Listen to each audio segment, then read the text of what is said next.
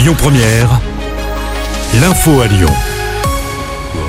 Bonjour Christophe et bonjour à tous.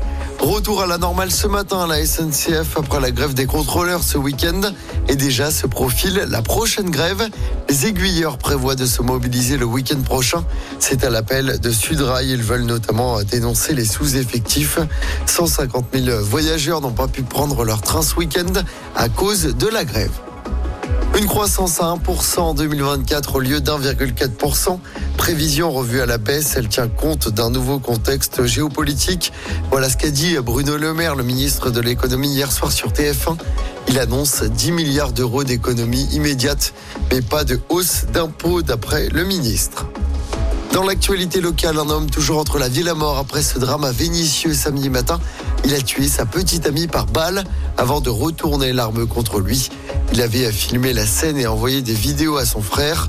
Les policiers avaient découvert le corps de la victime, une femme de 24 ans et celui du suspect dans une voiture garée dans une zone industrielle samedi. Selon certaines sources, l'assassin présumé souffre de troubles psychiatriques qui aurait fait une tentative de suicide l'année dernière en se jetant du sixième étage d'un immeuble. Les investigations se poursuivent dans cette affaire. Et puis un appel à témoins est toujours en cours après une agression au cutter devant l'hôpital Nord-Ouest ce week-end. C'était samedi après-midi. Deux hommes en sont venus aux mains sur le parking de l'hôpital de Villefranche. Pour une raison encore inconnue, le plus âgé des deux a dégainé un cutter et a blessé son beau-frère. La victime, grièvement blessée, n'est plus en danger de mort. L'agresseur est quant à lui toujours en garde à vue ce matin. En foot, c'est la crise à l'OM. Les Marseillais battus 1-0 hier soir à Brest en clôture de la 22e journée de Ligue 1. Marseille est à la 9e place avec 5 points d'avance sur l'OL. L'OL qui a encore gagné à vendredi soir, victoire 1-0 contre Nice. Troisième victoire d'affilée en Ligue 1 pour Lyon.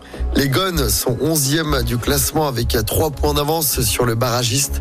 L'OL qui se déplacera vendredi soir sur la pelouse de Metz avant-dernier du championnat. Écoutez votre radio Lyon Première en direct sur l'application Lyon Première, lyonpremière.fr et bien sûr à Lyon sur 90.2 FM et en DAB+.